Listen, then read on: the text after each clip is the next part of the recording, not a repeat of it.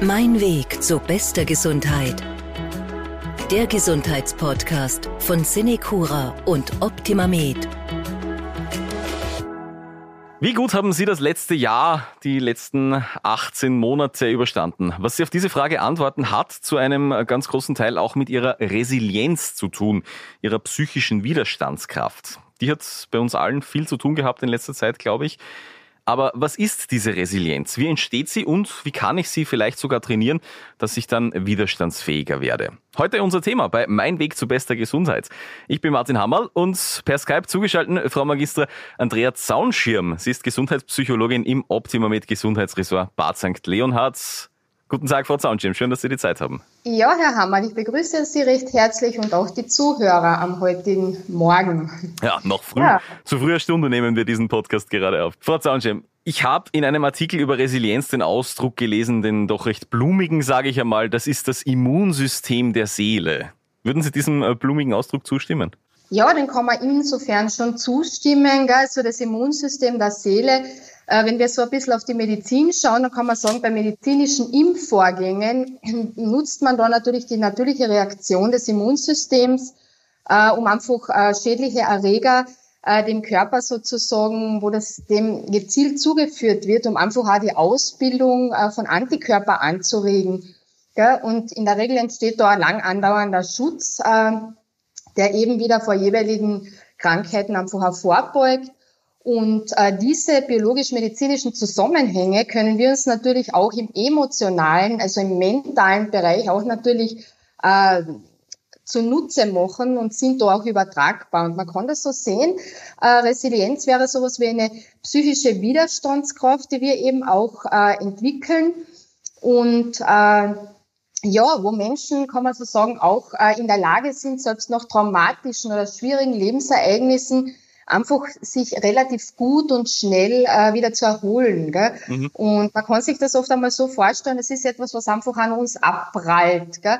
Belastungen, die sozusagen abprallen.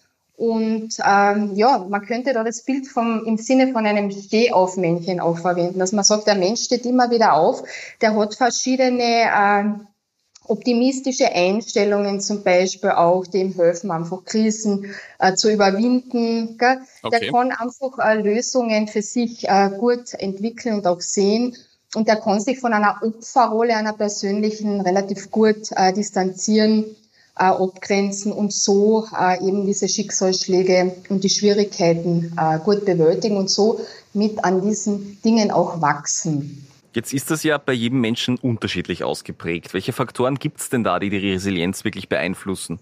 Da gibt es eben verschiedenste Faktoren. Das nennt man sogenannte äh, Schlüsselbegriffe der Resilienz. Und man kann so sagen, ähm, das wäre jetzt einerseits Optimismus, also optimistische Einstellung, eine Haltung zum Leben zum Beispiel, dass man einfach äh, immer wieder versucht, das Positive, das Gute an den Dingen auch zu sehen. Gell? Also nicht im Sinne jetzt einer rosaroten Brille, sondern dass man einfach sagt, äh, wie kann ich trotz Krisen, schwierigen Lebensphasen, Zeiten einfach im Leben äh, immer wieder ähm, eine gute Sicht jeden Tag immer wieder äh, einbringen im Prinzip. Das wäre auch sowas wie Lösungsorientierung, dass man einfach sagt, okay, da ist meine Ausgangslage, wo ist jetzt für mich die Lösung?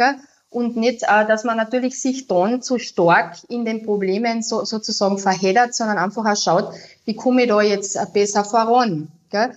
Das wäre zum Beispiel auch sowas, äh, wo wir eben sagen, ein Schlüsselfaktor wäre die Selbstwirksamkeit. Also inwiefern mhm. äh, habe ich das Gefühl, selber auch einen Einfluss äh, nehmen zu können auf mein Leben und meine Umstände. Ja? Auch die sozialen Netzwerke spielen da eine große Rolle. Gell? Also wie äh, habe ich eben jetzt im persönlichen Verwandten, Bekanntenkreis, äh, familiären Kreis Beziehungen, wo ich sage, okay, das sind sogenannte Menschen, einfach Energiegeber, wo ich selber einfach sage, okay, da kann ich mich orientieren, da kann ich mich einfach auch aufbauen. Gell?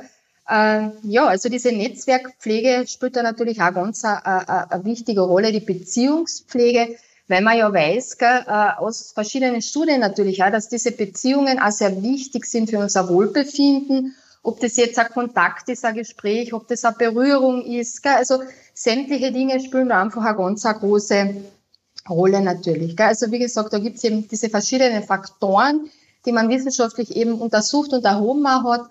und wo man im Sinne sozusagen eines Resilienztrainings auch da äh, natürlich auch ansetzen kann oder ansetzen könnte. Ja, das wäre auch meine nächste Frage gewesen, weil einiges, was Sie da genannt haben, das klingt ja wirklich äh, auch nach, nach einer Einstellungssache, nach einer Sache, wie ich damit umgehe. Ist Resilienz erlernbar? Also wirklich so, dass ich sagen kann, ich kann mich darauf hintrainieren, äh, psychisch widerstandsfähiger zu werden? Ja, natürlich. Es gibt da eben verschiedene, wie gesagt, so ein Resilienztraining, wo man einfach auf die verschiedenen Schlüssel äh, einfach auch versucht einzuwirken. Gell? Und eine Möglichkeit wäre einfach auch, dass man zum Beispiel äh, die Selbstwirksamkeit zum Beispiel stärkt, indem man einfach das Vertrauen in sich selbst da immer wieder stärkt. Gell? Also da kann man einfach so äh, Methoden einfach anwenden, wie man eben an seinen, seinen Selbstwert zum Beispiel arbeitet. Gell? Und dass man eben auch sich auf die inneren Stärken konzentriert und auf die eigenen Kompetenzen, gell, im Sinne von, äh, was bringe ich bereits mit, was habe ich bereits in mir, gell, mhm. ist natürlich wieder eine ganz andere Sichtweise, wie wenn jemand sagt, okay, das sind meine Schwächen, das sind die Probleme, also sich selbst auch einmal auf die Schulter zu klopfen und zu sagen, äh, ich kann mich vielleicht auch loben, ist da sicher auch sehr viel wert. Gell. Dann zum Beispiel jetzt, äh, was man eben auch macht, um den Optimismus zu stärken. Also da gibt es jetzt mittlerweile schon sehr, sehr viele Ansätze dazu. Gell? Das wäre zum Beispiel auch, dass man sagt, okay, im Sinne von, ich führe einmal ein Dankbarkeitstagebuch. Das heißt, äh, ich, frage, also ich besorge mir irgendwo ein Heftel oder einfach einen Notizblock, wo ich was reinschreibe, ja. Ähm, wenn ich eben der Typ Mensch bin, der eben sagt, ich schreibe eben gerne einmal meine Sachen auch nieder, ich reflektiere das auch gern für mich, ja. Oder es gibt auch bei dieser Übung auch die Möglichkeit, dass man sich diese Dinge zum Beispiel auch selber vorsagt, dass man einfach ähm, in das ein bisschen geht, ja, und man stellt sich da immer wieder die Frage zum Beispiel, äh, für was bin ich jetzt persönlich am Ende eines Tages dankbar? Ja, okay. Also das können jetzt zum Beispiel auch kleine Dinge sein. Es muss nichts äh, Materielles sein. Es kann auch sein, dass Sie eben sagen, okay, heute bin ich dankbar für das nette Gespräch, ja, für äh, den guten Kaffee am Morgen, für die Sonne, die aufgeht, für den Sonnenuntergang. Also einfach, äh, es geht darum, äh, die Dinge intensiver im Leben wahrzunehmen und, und man weiß eben auch aus Studien, dass da einfach auch wieder das Wohlbefinden, die Lebensfreude eben auch gestärkt werden kann. Besonders bei Menschen zum Beispiel jetzt mit einer gedrückten Stimmungslage äh, kann sich sowas als sehr wertvoll erweisen und, und sollte man natürlich irgendwo versuchen, eine längere Zeit einfach auch äh, eben anzuwenden, dass sich da wirklich eben äh, nachher was verbessert. Gell? Weil wir wissen ja, dass Gedanken und Gefühle im Prinzip in direktem Zusammenhang auch stehen. Gell? Und wie es uns natürlich geht von der Gedankenwelt, ja, ist das eher, dass man eben das Gefühl hat, mein Glas ist halb voll oder mein Glas ist halb leer, ja. Und auch natürlich von der Gefühlswelt. Das sind zwei Dinge, die da einfach äh, irrsinnig wichtig sind dass ja. es uns gut geht. Das sind ja schon einmal äh, gute Nachrichten eigentlich irgendwo, weil das heißt, die eigene Einstellung, wenn die passt, da können wir dann schon äh, viel beeinflussen in Sachen Resilienz. Natürlich, gell, man kann da einiges tun. Also wir wissen, wie gesagt, das ist trainierbar, das ist mhm. erlernbar natürlich bis zu einem gewissen Punkt. Gell, aber man kann einiges tun dafür, auf jeden Fall. Genau. Da fände ich jetzt noch spannend, gibt es da auch ähm, Untersuchungsdaten, Studien, welche Rolle da die genetische Veranlagung vielleicht auch wirklich spielt? Weil äh, gerade bei der Psyche gibt's ja auch immer wieder Geschichten, wo, wo, wo vielleicht von vornherein eine gewisse Veranlagung in die eine oder andere Richtung vorhanden ist. Ja, man könnte sagen, dass ein Teil unserer Belastbarkeit uns sozusagen auch schon in die Wiege gelegt worden ist. Also wie robust ein Mensch ist, gell, vor allem auch psychisch, hängt zu einem kleinen Teil tatsächlich äh, mit seiner genetischen Veranlagung wirklich auch zusammen. Ja? Und, und Wissenschaftler haben mehrere Resilienzgene gefunden. Eines davon ist das Gen 5-HTT, das den Transport des Glückshormons Serotonin im Gehirn reguliert. Gell? Mhm. Und von diesem Gen gibt es eine kurze und eine lange Variante. Wer die lange Version sozusagen in sich trägt, hat mehr Botenstoffe zur Verfügung, die ihm helfen, also einfach auch mit schwierigen, stressigen Situationen besser umzugehen. Gell? Also irgendwo ist es natürlich wichtig, gell, dass es, also dieses, dieses Serotonin äh, ist vor allem auch bei Menschen oft einmal, äh, die eben schwierigere, also die halt einfach gedrücktere Stimmungslagen haben, oft einmal das Thema, dass so einfach zu wenig eben sozusagen vorhanden ist. Gell. Und das beeinflusst uns natürlich noch in unserem Befinden, in, in unserem Wohlbefinden, in unserer Lebensqualität einfach auch. Gell. Und ja, also es gibt da eben wirklich, äh, man weiß, das hat eine, eine, eine genetische Komponente einfach auch. Finde ich sehr spannend, ja. dass man da wirklich mit dem Finger auf das eine Gen zeigen kann und sagen kann, ja, das beeinflusst das da bis zu einem gewissen ja. Grad halt. Ich könnte mir auch vorstellen, dass die Kindheit eine relativ große Rolle spielt beim Aufbau der Resilienz, wenn wir da weitermachen.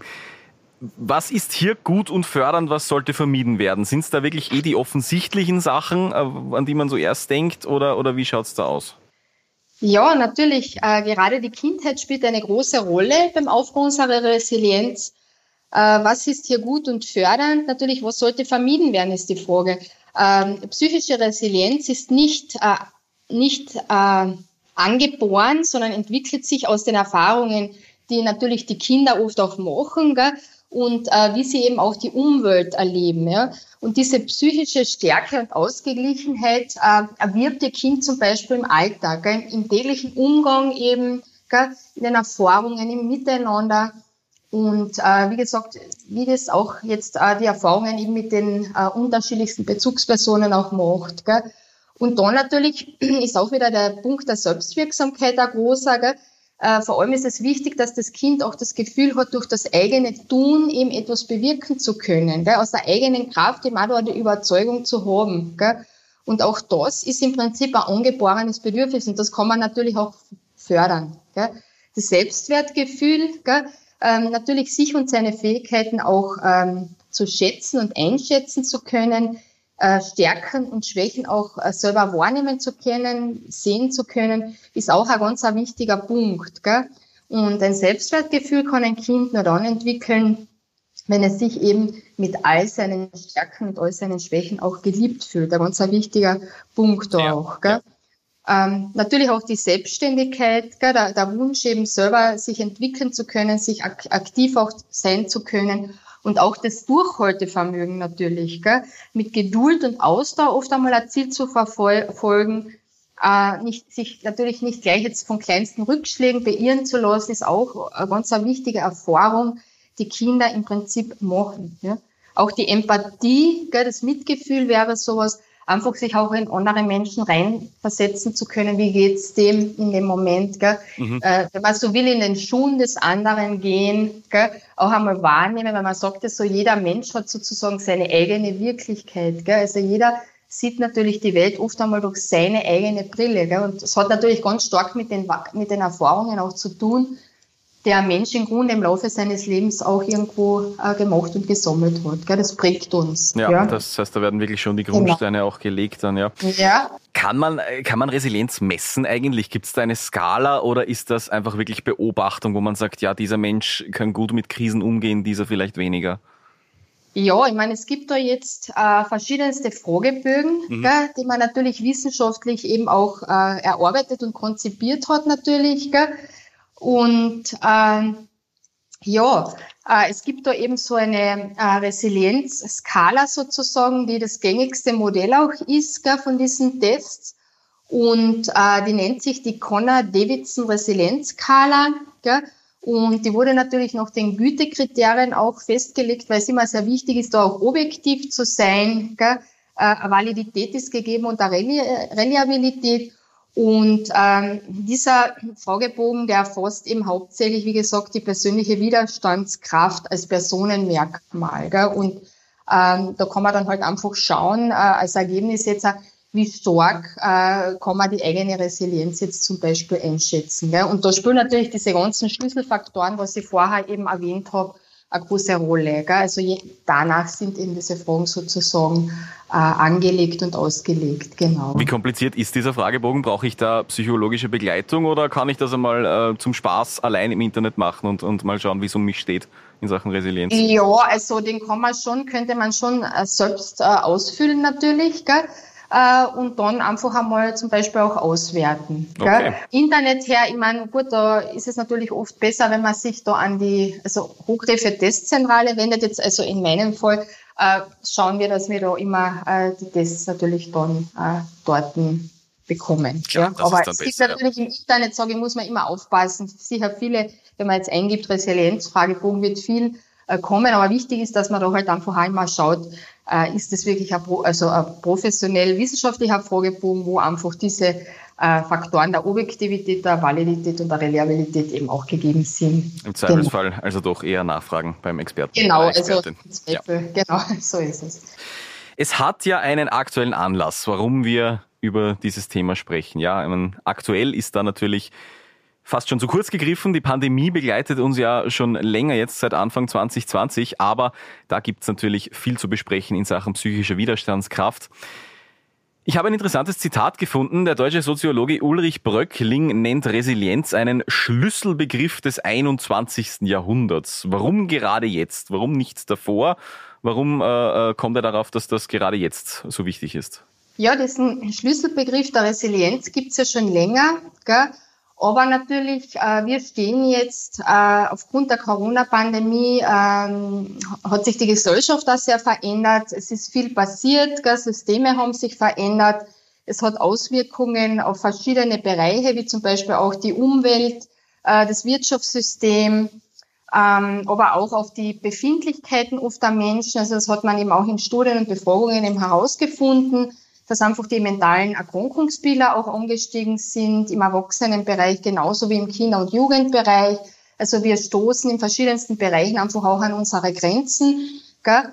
Und dieser, dieser Schlüsselbegriff wurde natürlich in den letzten Jahren immer mehr erforscht, natürlich auch. Gell? Und äh, ja, es ist ein Begriff, der aus der Psychologie kommt, aber auf jeden Fall ähm, kann man den jetzt einfach gut auf dieses Thema der Corona-Pandemie eben äh, umlegen. Und wir wissen einfach, dass Resilienz eben wirklich bestärkend für uns Menschen ist. Wie gesagt, man kann sich das so vorstellen, also wenn wir jetzt eine Feder in der Hand halten würden, nicht?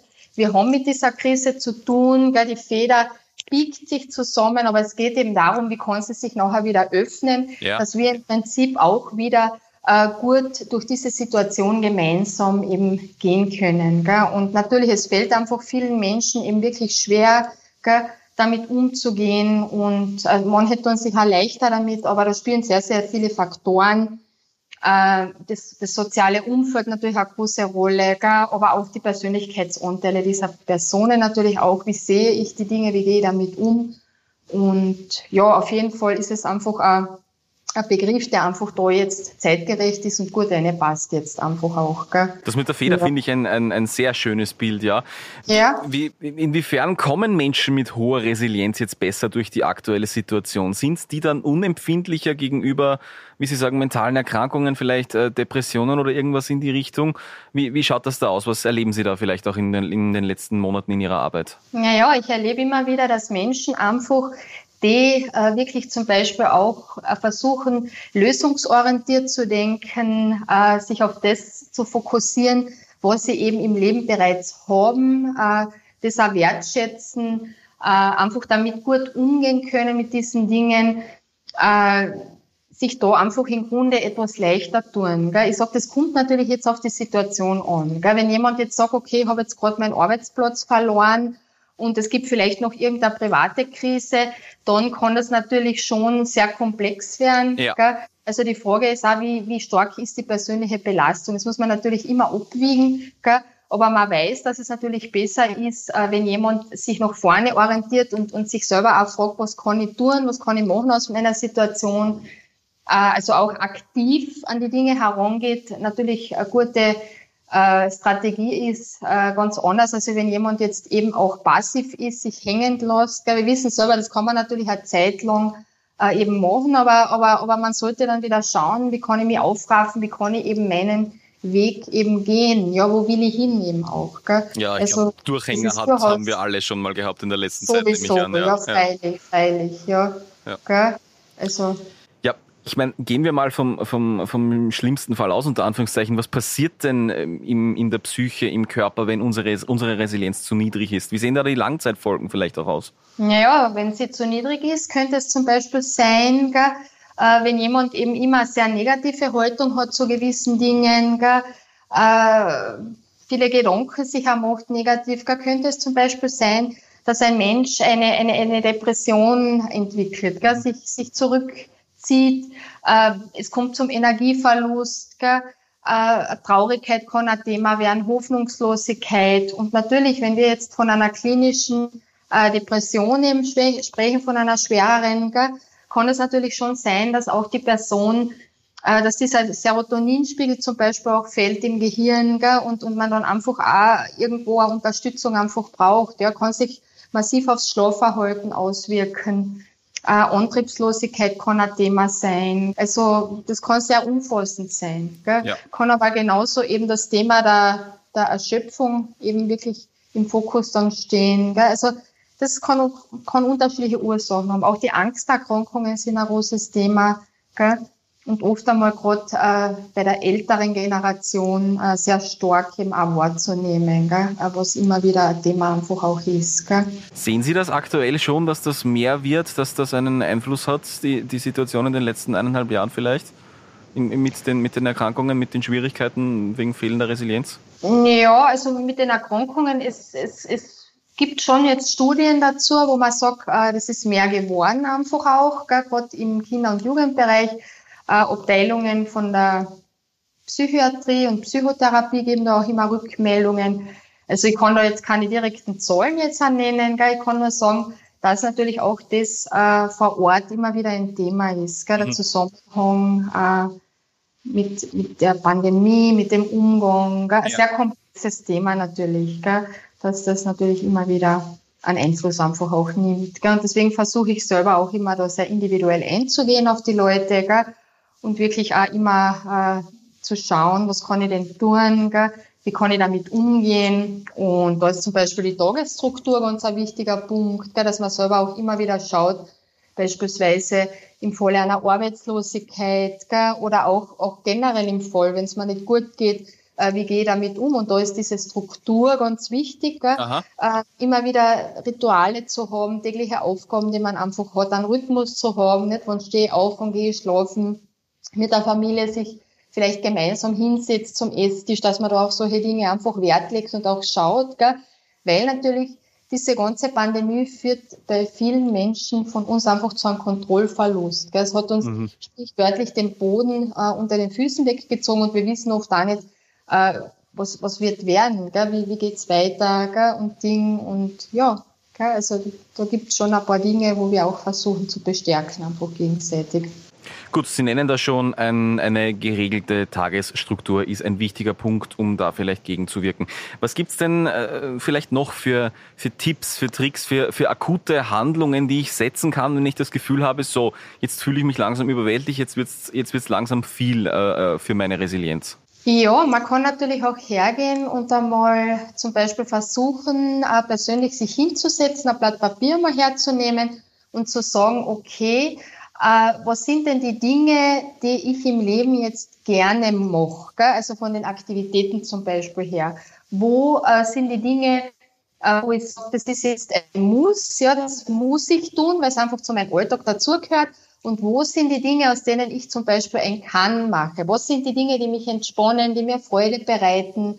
Äh, wenn ich einfach wirklich das Gefühl habe, jetzt geht's mir nicht gut, und das einfach einmal auf eine Liste einfach bringen. Gell? Wenn, vielleicht ist das für den einen Menschen, dass er sagt, okay, ich mache einfach einen täglichen Spaziergang, setze mich dann in die Sonne, lass das einmal auf mich wirken, ja, oder gehe einfach in, die, in den Wald zum Beispiel und versuche achtsam wahrzunehmen mit allen Sinnen, ja, was tut sich da für mich, was höre ich, ist es ein Vogelgezwitscher, was spüre ich zum Beispiel auf der Haut, ist es ein Wind, äh, was nehme ich wahr von den Farben her im Wald. Also ich mache sozusagen einen Achtsamkeitsspaziergang durch den Wald und es kann so etwas sein, was einfach auch bestärken kann. Ja? Mhm. Für jemanden anderen kann es einfach auch sein, dass er wieder sagt, okay, äh, ich nehme Kontakt auf mit, mit einem guten Bekannten oder mit einer guten Freundin. Ich versuche einfach auch wieder die Beziehung zu pflegen mit einer Person, äh, die mir einfach auch aufbaut ähm, dass man da wirklich einmal das für sich verfasst. Gell? Für jemanden anderen kann es was Kreatives zum Beispiel auch sein, dass er sagt, okay, er malt vielleicht was, er dekoriert was, äh, er hört Musik, er spielt selbst ein Instrument, also was das auch immer ist, aber äh, es sollte darum gehen, dass etwas mir selber Freude bereitet, dass ich etwas tue, was mich bestärkt, was ich einfach tue, weil ich es will und weil ich es kann. Gell? Und das sollte halt immer so ein bisschen ein Ausgleich sein, zwischen diesen Dingen, die, die ein Muss sind und die ein, ein Kann sein können. Gell? Ja. Ganz oft äh, fällt dann dann oft selber auf, dass man sehr stark im Muss natürlich irgendwo drinnen ist. Und da sollte man immer wieder schauen, einfach sich zu bestärken. Gell? Also sowas könnte man zum Beispiel auch machen. Gell? Äh, oder man könnte zum Beispiel auch selber mal hergehen und sich so einen Energietopf zum Beispiel auch aufzeichnen, gell? Okay. Äh, wo man sich selber halt so ein bisschen äh, auf den eigenen Energiehaushalt konzentriert und sich dann fragt, na ja, wenn ich jetzt dieser Energietopf bin, ja, wenn ich 100% Energie da drinnen habe, was sind eigentlich die Dinge, die mich belasten, die mir Energie nehmen? Ja, das können jetzt genauso wieder sein, dass Sie sagen, das sind äh, Situationen, die mir Energie nehmen, das sind Aktivitäten, die mir immer wieder an Energie kosten, das sind einfach Personen im Umfeld, wo ich sage, da, das nimmt mir Energie. Das sind einfach Lebensthemen, Sorgen, Belastungen, was auch immer, das nimmt mir Energie. Und dann natürlich die Gegenfrage, was kann ich oben reinfüllen in den Topf, dass ich mich sozusagen wieder aufdanke. Gell? Ums Aufdanken geht's, das ist ein ganz ein wichtiger Punkt. Gell? Wenn ich leer bin, wenn es mir schlecht geht, ist die Frage, wie kann ich mich wieder auffüllen? Gell? Wie kann ich dem entgegenwirken? Also einfach wirklich einmal Bilanz ja. für sich selbst ziehen und, und, und genau. schauen, wie der, wie der, der Alltag ja. ausschaut. Ja. Wenn wir jetzt ähm, die aktuelle Situation vergleichen mit früheren Krisen, mit früheren schwierigen Zeiten, Gibt es da große Unterschiede für die menschliche Psyche oder ist das einfach Krise gleich Krise, die wir irgendwie verarbeiten müssen? Oder, oder gibt es dann doch etwas, was Sie sagen, das stellt diese aktuelle Pandemie doch ein bisschen äh, abseits, das macht sie doch ein bisschen anders, diese aktuelle Zeit? Naja, ich denke mir heutzutage, in Zeiten von der Digitalisierung sind wir natürlich ganz anderen Dingen auch ausgesetzt. Mhm. Also wir äh, können jederzeit äh, zu jedem Zeitpunkt, jede Sekunde immer alles äh, abrufen. Wir sind vernetzt. Gell? Und natürlich damals, wenn wir so ein bisschen zurückschweifen, äh, war das ja sicher ein ganz anderes Thema. Gell? Klar, ja, ja. Das ist natürlich irgendwo auch diese Gefahr. Gell? Weil wenn jetzt ein Mensch äh, eben hergeht, Sie wissen selber, mit jedem Mausklick gell, kann ich im Prinzip äh, überall auf der Welt sein und mir jedes Problem, äh, jede, jede Sorge äh, zu Gemüte führen sozusagen äh, kann aber auch mit jedem Mausklick alle positiven Dinge der Welt sehen oder alle schönen Orte der Welt bereisen. Gell? Also es ist sehr viel möglich, gell? aber auch das birgt eben Gefahren im Sinne von, dass äh, viele Menschen sich halt dann zu stark da auch jetzt äh, vielleicht rein verstricken. Gell? Und, und äh, verschiedene Medien äh, haben natürlich auch ganz andere, also geben auch Verschiedenes wieder. Gell? Ich meine, das ist jetzt ein eigenes Thema, aber ähm, ja, ich denke mir, äh, man sollte das mit Maß und Ziel machen. Man sollte sich informieren, gell? aber äh, es sollte ein gewisses Maß eben sein, gell? dass es dann nicht äh, zu viel eben auch ausartet, gell? weil eben gewisse Menschen dann halt einfach auch, muss man so sagen, sehr negative Gedanken dazu entwickeln und auch äh, Gefühle, ja, und dadurch eben diese Gefühle der Angst oft einmal sehr stark sein können bei manchen Menschen. Klar, ja. das verstärkt sich dann ja. natürlich gegenseitig, wenn ich mich nur mit Menschen genau. umgebe, die, ja. die, die so denken, ja. Ja, ja genau. Mhm. Ich meine, wenn wir jetzt wirklich ganz hart fragen, glauben Sie, dass uns diese aktuelle Zeit, diese Pandemie auch irgendwo abhärtet in Sachen Resilienz? Also, dass wir da vielleicht dann äh, für die nächsten Jahre widerstandsfähiger werden, was Krisen angeht? Oder ist das was, was man, was man so nicht umlegen kann auf die Psyche? Ja, ich meine, da müsste man jetzt natürlich irgendwo wieder Studien machen gell? Mhm. und äh, einfach die Bevölkerung auch wieder befragen, gell? dass man eben sagt, das ist tatsächlich so. Äh, ich persönlich jetzt äh, bin der Meinung, dass wir vielleicht dadurch, dass wir jetzt auch sehr oft einmal zurückgezogen waren, mit uns selber beschäftigt waren, nicht mehr so die Möglichkeit gehabt haben, überall zu sein, an jedem Ort, wie wir es wollen, wo wir gesagt haben, früher war das ja nie ein Thema. Ja. Äh, vielleicht auch der Überfluss, die alle Möglichkeiten immer zu haben und jetzt einmal einfach sozusagen das Rad einmal ein bisschen langsamer laufen zu lassen. Äh, ich denke schon, dass äh, für viele das auch eine Möglichkeit war, einfach so ein bisschen auch zu reflektieren, was habe ich denn bereits im Leben und was äh, was macht mir denn eigentlich eine Freude, wo kann ich vielleicht in mich wieder mal ein bisschen mehr reinhören und äh, ja, was vielleicht auch so ein bisschen einen Raum zur eigenen Reflexion auch äh, lässt. Gell? Also ich denke schon, dass uns das äh, in irgendeiner Art und Weise sicherlich irgendwo auch weitergebracht hat. Gell? Dass nicht immer alles äh, selbstverständlich ist und, und dass auch Gesundheit äh, nicht selbstverständlich ist. Gell? Also wir können nicht zu jedem Zeitpunkt immer alles haben. Ja, äh, ja, und, und das natürlich ein großes Thema einfach ist. Gell? Also es, es hat auf jeden Fall sicher mit uns allen etwas gemacht und, und, und ich denke mir schon, dass das eine gewisse Fähigkeit ist, die wir da alle entwickelt haben, gell? mit denen einfach auch umzugehen. Also es gibt ja so den Begriff des posttraumatischen Wachstums zum Beispiel auch, gell? dass Menschen eben aus, aus schwierigen Situationen, aus Traumen sogar sowas wie eine Stärke nachher entwickeln. Gell? Also dann sogar noch stärker sind wie vorher. Gell? Und wie gesagt, das müsste man einfach auch jetzt äh, untersuchen oder die Menschen einfach auch befragen immer wieder. Gell? Man uns schaut, aber ich denke schon, dass es natürlich eine Auswirkung hat. Gell? Ich glaube, dass da noch ja. viel entstehen wird an Studien genau. und Befragungen in den ja. nächsten Monaten und Jahren. Ja. ja. Soweit unser Gespräch zum Thema Resilienz, vor allem mit Blick auf die Corona-Pandemie. Ich sage vielen Dank an meinen Gast heute, Magister Andrea Zaunschirm. Danke fürs Gespräch und danke, dass Sie sich die Zeit genommen haben. Ja, herzlichen Dank. Ich verabschiede mich auch von Ihnen allen gell? und auch von Ihnen, Herr Hammerl. Ja, und an unsere Zuhörerinnen und Zuhörer, bleiben Sie gesund. Mein Weg zu bester Gesundheit. Der Gesundheitspodcast von Cinecura und Optimamed.